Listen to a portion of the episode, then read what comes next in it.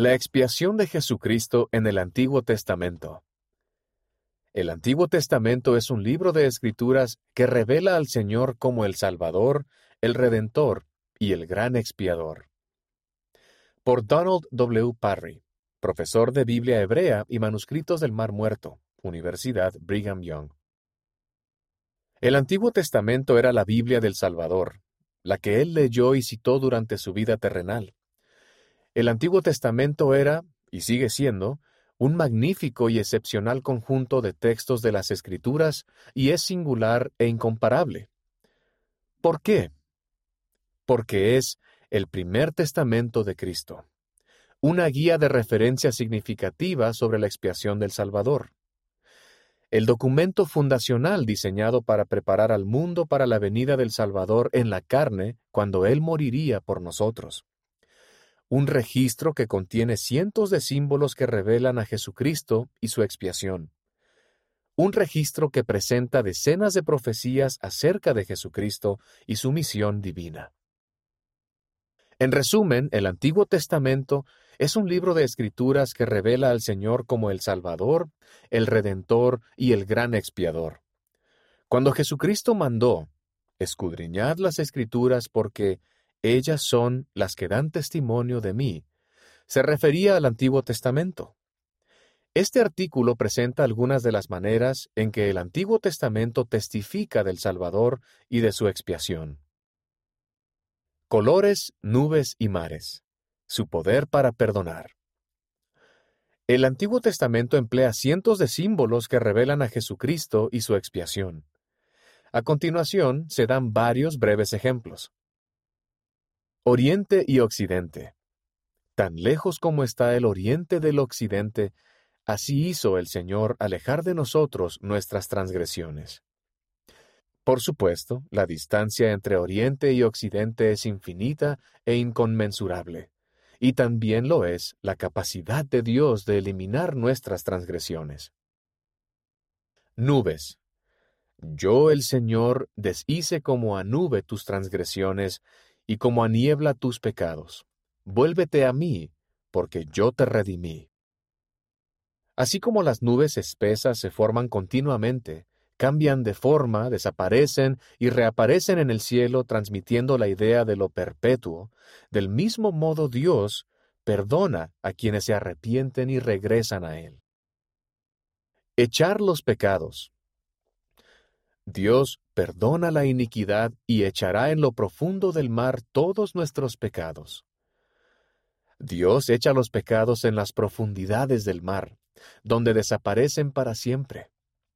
Después de que Ezequías se hubo recuperado de una enfermedad, escribió, Porque tú, Dios, echaste tras tus espaldas todos mis pecados. Cuando Dios se echa nuestros pecados a su espalda, deja de verlos. Carmesí y blanco. El Señor dijo, Aunque vuestros pecados sean como la grana, como la nieve serán emblanquecidos aunque sean rojos como el carmesí, vendrán a ser como blanca lana. Esos tres colores casi idénticos, la grana, el rojo y el carmesí, representan la sangre y la iniquidad humanas. La sangre de Cristo santifica, proporciona vida eterna y cambia la iniquidad de los seres humanos, que es roja como la sangre, a blanca que representa la pureza. Las profecías acerca de Cristo. El Antiguo Testamento presenta cientos de profecías acerca de Jesucristo, muchas de las cuales están relacionadas directamente con su expiación. Por ejemplo, Isaías profetizó, Llevó Él nuestras enfermedades y sufrió nuestros dolores. Él herido fue por nuestras transgresiones, molido por nuestras iniquidades. Por la transgresión de mi pueblo fue herido él llevará las iniquidades de ellos, habiendo Él llevado el pecado de muchos.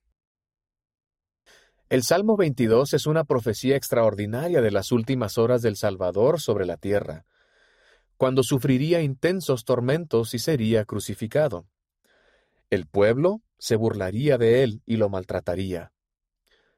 Este salmo dicta las palabras exactas que Jesús diría cuando se hallaba en la cruz.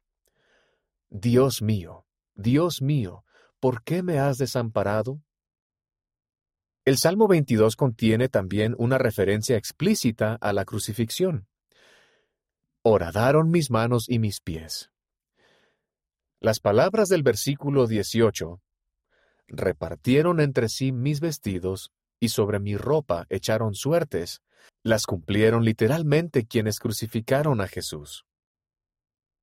Personas que fueron símbolos de Cristo.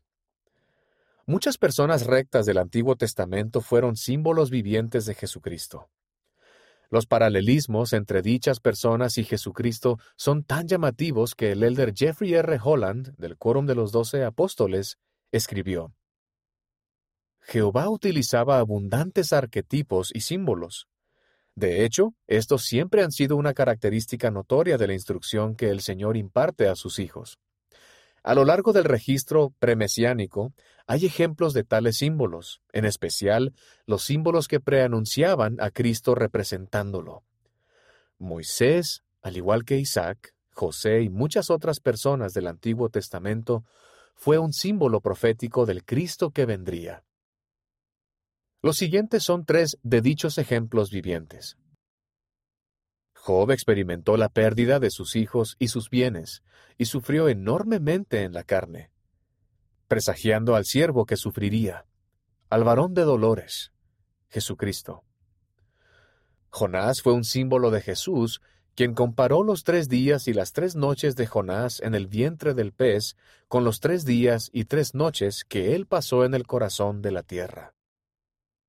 Abraham estuvo dispuesto a ofrecer a su amado hijo Isaac en sacrificio, de manera semejante a la ofrenda que Dios hizo de su amado hijo Jesús.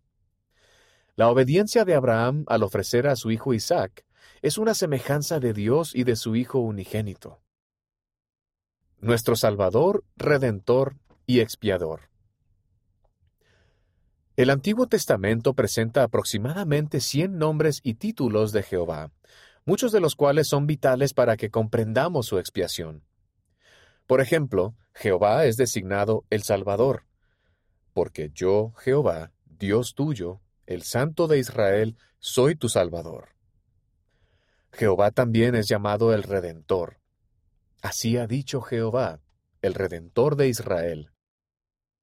El Antiguo Testamento revela con claridad que Jehová es el gran expiador, Ayúdanos, oh Dios, de nuestra salvación, por causa de la gloria de tu nombre, y líbranos, y haz expiación de nuestros pecados por amor de tu nombre. Jehová mandó repetidas veces a sus profetas y sacerdotes que hicieran expiación por el pueblo. De hecho, la palabra expiación se encuentra 69 veces en la versión del Antiguo Testamento de la Biblia del Rey Santiago en inglés. Cada una de esas afirmaciones amplía nuestro entendimiento del significado y de la importancia del sacrificio expiatorio de Jesús. Las festividades sagradas, presagios de la expiación de Jesucristo. Las festividades, excepcionalmente sagradas, anunciaban la expiación de Jesucristo. Por ejemplo, el día de la expiación se centraba en varios ritos que simbolizaban la expiación de Jesús. Otra festividad, la Pascua, también presagiaba el sacrificio de Jesucristo.